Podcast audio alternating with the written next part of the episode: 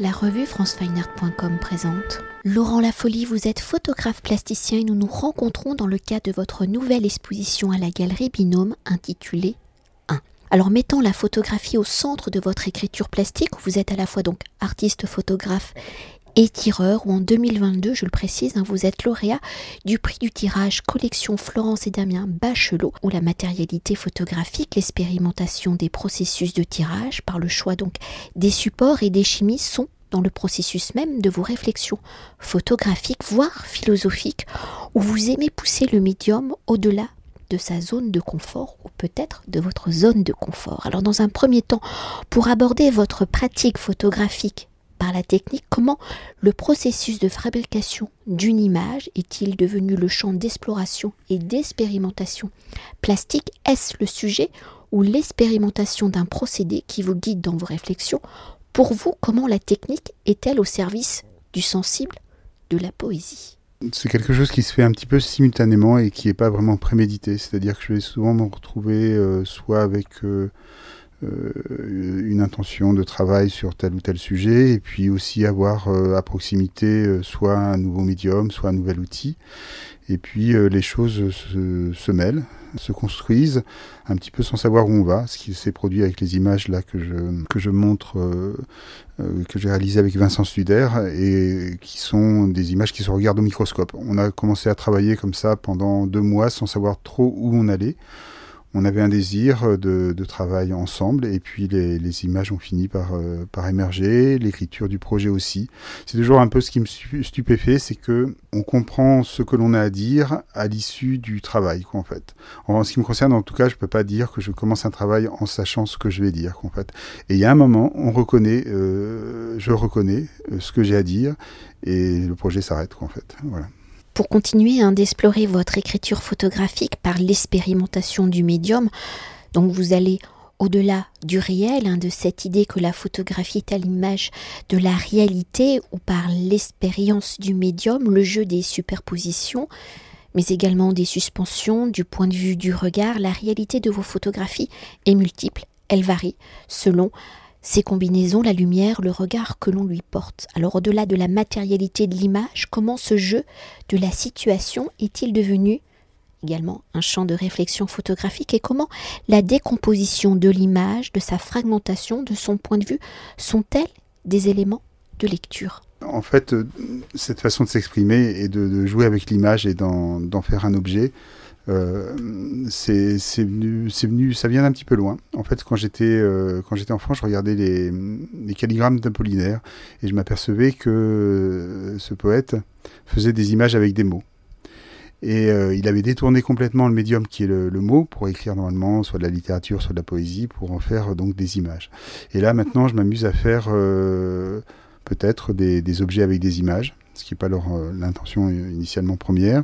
Donc ça, c'est un des aspects. Et ensuite, l'autre, vous l'avez dit, euh, il y, a, le domaine de l'expérience. C'est-à-dire qu'il y a vraiment besoin pour moi d'avoir un rapport euh, euh, physique avec l'image. Je ne peux pas me contenter d'avoir seulement euh, une vision, euh, enfin, une vision scopique ou, de ressenti visuel de l'image. J'ai absolument besoin d'être dans un rapport comme ça où il va y avoir soit quelque chose à toucher, soit un mouvement à faire pour comprendre, lire ou se fabriquer sa propre image, soit un ressenti euh, même odorant. Là, j'ai travaillé récemment avec euh, de, la suie. Euh, voilà. Donc il y a toujours ce rapport aussi que j'ai besoin et donc très très ancré peut-être dans quelque chose qui je pense que c'est lié au rapport au corps, mais en tout cas, il y a besoin de mettre du corps dans les images et, et qu'il soit, qu soit attrapé. Je ne sais pas si je réponds bien à la question. Si, si, et d'ailleurs, on peut peut-être approfondir avec euh, la série qui donne son nom à l'exposition 1, où en fait, l'image est composée de fils de fils qui se superposent. Donc on à la limite du sculptural, mm. euh, de, de l'œuvre aussi cinétique. Hein. Il faut que le regardeur euh, bouge, d'ailleurs joue lui-même avec son corps pour voir apparaître ce visage ouais. ou ces visages. Donc ça c'est effectivement quelque chose qui est là depuis le début. Dans presque, en tout cas tous les, toutes les œuvres de toutes mes premières œuvres, il fallait effectivement se déplacer pour créer sa propre image. C'est-à-dire que vraiment tout le contraire de, ce genre de, rapport à l'image, c'est une image publicitaire qui nous impose ce que l'on doit voir. Et là, donc le, fait de, devoir se déplacer pour choisir et comprendre et, ressentir l'image qui nous concerne, c'est quelque chose que, j'aime enclencher quoi en fait j'ai besoin de ce mécanisme là qui est euh, voilà qui est un mécanisme je pense non ostentatoire qui est vraiment quelque chose où euh, où le sujet a toute sa place quoi en fait et, je suis, je sais pas pourquoi, mais je suis extrêmement soucieux de ça, en fait, toujours. C'est de ne jamais imposer une vision euh, ou un regard. J'ai effectivement des choses à dire, mais euh, à travers mon travail, mais bon, j'espère que les œuvres sont suffisamment ouvertes pour, euh, pour être abordées de, manière multiple. Et peut-être pour aller continuer dans, dans ce sens du regard et pour s'attarder sur une dimension de la fabrication d'une photographie dite analogique, hein, pour pas dire argentique parce que vous n'utilisez pas que ce procédé. Alors c'est le moment de son apparition, du passage de l'image latente à l'image visible. Je globalise hein, pour tous les procédés, c'est pas tout à fait pareil. Alors dans vos expérimentations du médium photographique, comment cette dimension propre au photographique de ce moment de son apparition est-il devenu l'une de vos réflexions photographiques, on l'a légèrement évoqué aussi précédemment avec le placement du corps du regardeur et dans ce jeu de l'apparition de l'image, du fantomatique et du réel, de ce qui a été et de ce qui arrive, comment détournez-vous justement le médium pour que l'image se révèle, qu'elle se révèle dans un cycle, un processus de l'infini? Euh, je l'avais jamais entendu euh, comme ça, un processus de l'infini. Pour moi, il y, a, une sorte de, mécanisme très ambivalent dans, souvent dans les, images que je propose. À la fois, je les fais disparaître autant que possible et en même temps, il y a bien un endroit où pour dialoguer avec l'autre, il va falloir que quelque chose soit visible, quoi, en fait. Et donc, il y a toujours euh, ce, rapport qui est complètement euh, presque contraire, quoi, en fait. C'est-à-dire que là, tout à l'heure, je parlais de, de mouvements ostentatoires, c'est souvent le cas des images, et je crois que c'est quelque chose vraiment qui m'insupporte. J'aime beaucoup finalement le, langage de l'image, mais il y a un moment où elles sont trop, euh, elles nous happent trop, quoi, en fait. Il y a une trop grande séduction, hein. et donc j'ai besoin toujours de les, enfin, je le dis gentiment, mais de les remettre à leur place, quoi. et donc, d'une certaine manière, de les éteindre. Mais après, il y a quand même toujours le souci de l'adresse. Vraiment, c'est primordial, quoi. On s'adresse... Euh, euh, on peut pas s'adresser qu'à soi, quoi, en fait. Il y a le rapport à l'autre. Et donc, le, donc là, on fait réapparaître l'œil. Euh, l'œil, c'est un lapsus. On fait réapparaître, l'œuvre. Et donc là, il y a un endroit où souvent le travail, c'est le cas des fils, par exemple, où le travail se situe juste au seuil où l'on voit, où l'on ne voit pas, euh, au seuil de la visibilité.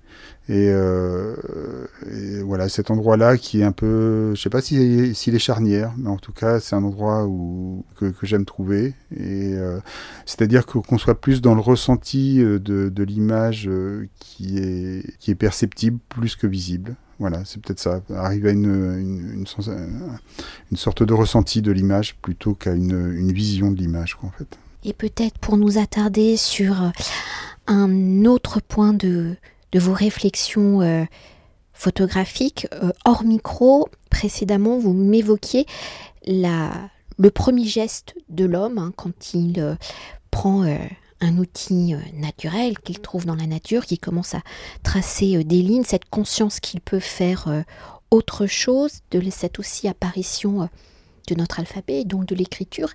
Et tout ça intervient également dans votre processus de création. Alors la, recherche des origines, euh, je, m'en suis aperçu, euh, je crois, cette semaine. En fait, euh, quand je me suis mis à travailler sérieusement, je me suis intéressé à, l'histoire de la photographie.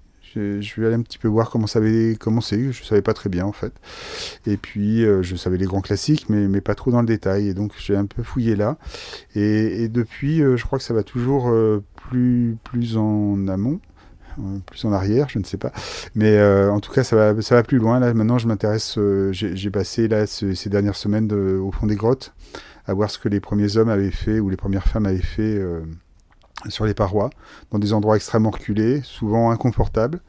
Et donc, voilà, il y a les, premières images sont là, en fait. Pour moi, on est, voilà, je fais de la photographie, mais j'ai l'impression d'appartenir à quelque chose qui est dans la continuité de, ce qui se faisait là. Et euh, je sais pas trop ce qui m'intéresse là. Euh, peut-être pour comprendre, euh, si je pense, parce que en fait pour comprendre euh, ce qui fait un désir, il y a peut-être besoin de comprendre ce qui perdure à travers les siècles, à travers le temps. C'est-à-dire que je pense, là, tout à l'heure on en parlait, mais euh, ce, que, ce que faisaient euh, les, hommes ou les femmes il y a 30 000 ans, euh, c'est de même nature que ce que ce qu'un artiste peut faire aujourd'hui quand, quand, il, quand il produit une œuvre. En fait, il y a quelque chose de, qui est dans cette continuité-là. Et donc, ce qui fait le cœur de ce mouvement-là, c'est pas tant la forme qui m'intéresse, mais vraiment ce qui, ce qui perdure à travers le temps de ça, euh, ça, me touche énormément, quoi, en fait. C'est parce que c'est forcément de l'ordre de la, nécessité, quoi, en fait. C'est toujours chercher à comprendre dans un mouvement, dans un acte, dans, une, dans un geste, ce qui est nécessaire. Et après, le reste, voilà, c'est peut-être euh, ce qui est lié au temps du moment, quoi. Enfin, c'est autre chose. Et alors, est-ce que vous pouvez essayer de nous décrire votre interprétation photographique, plastique de ces réflexions-là? Parce que, au final, vous les matérialisez réellement par une image qui a un contenu, une couleur Alors par exemple pour le, travail sur l'origine des images qui est vraiment en lien avec ça, puisqu'il parle de façon sous-jacente des, premières, euh, non pas des premières images, mais des premiers tracés qui ont été faits par les premiers humains, et donc qui utilisaient des pigments. Euh, ou du charbon de bois, donc qui traçaient des lignes et des, traits sur les parois rocheuses. Et donc là, j'ai, euh, pour, ce travail-là, j'ai, fait tous les tirages de, des images qui ont été réalisées ont été tirées avec des, pigments. Donc ce premier médium qui a servi à faire les premières images.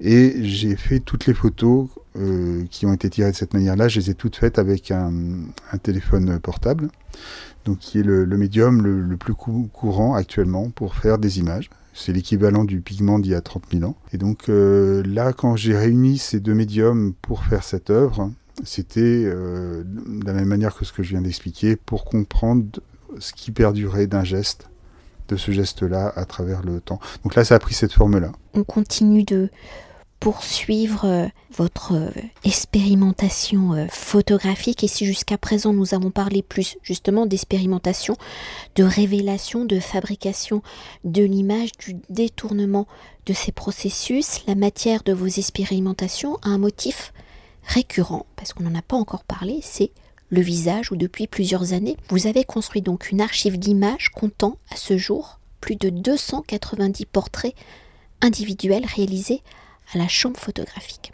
Alors comment est née cette archive, le choix de ce protocole et comment le visage est-il devenu la matière, le support, le sujet de vos expérimentations? Et pour vous, comment le visage est-il à l'image de la fabrication d'une photographie, le reflet d'un temps capturé, d'une réalité détournée? Et recréé. En fait, le visage a été là tout au début. Euh, en fait, euh, j'ai commencé à travailler, euh, voilà, j'avais à peu près 40 ans de cette manière-là, et j'avais besoin de me pousser à aller vers l'autre.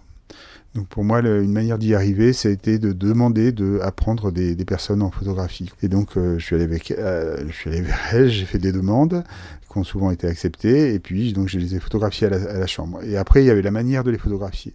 Et euh, peut-être qu'à ce moment-là, j'ai éprouvé une grande solitude, et donc je les ai photographiées, je les ai amenées à relâcher les traits du visage. Donc le travail à la chambre photographique, c'est un, travail un petit peu long, on fait plusieurs réglages, donc ça prend 3-4 minutes. Et pendant ce temps-là, je les amenais à relâcher les, les traits du visage.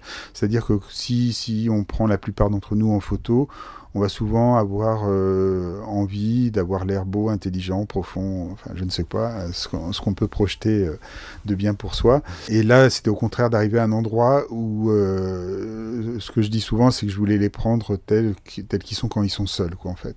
Et ce visage-là, le visage qu'on a quand on est seul, personne ne le connaît, quoi, en fait. Parce que même soit qu'on se regarde devant la glace, on va se regarder comme on a envie d'être regardé, et déjà on triche, quoi, en fait. Et donc ça, c'est le moteur premier. Et finalement, je photographie toujours de, cette manière-là.